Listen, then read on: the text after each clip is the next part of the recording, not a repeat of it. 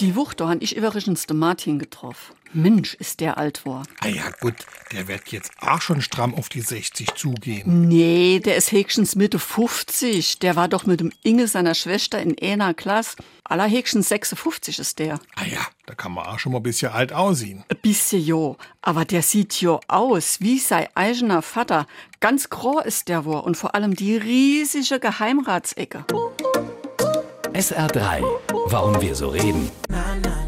Wie man schwätze. Geheimratsecken befinden sich rechts und links am Kopf zwischen Schläfe und Ohr. Sie sind ein typischer Vorbote eines erblich bedingten Haarausfalles. Man schätzt, dass etwa drei Viertel aller deutschen Männer davon betroffen sind. Geheimräte gab es schon bei den Römern und später auch hierzulande beim Adel. Der berühmteste war wohl Johann Wolfgang von Goethe. Geheimräte waren eigentlich die Ratgeber und Vertraute von Fürsten, ungefähr vergleichbar mit den Ministern in einer heutigen Regierung. Da das ausnahmslos ältere Herren waren, deren Haarausfall entsprechend fortgeschritten war, so wie auch bei Goethe, nennt man diese kahlen Stellen Geheimratsecken.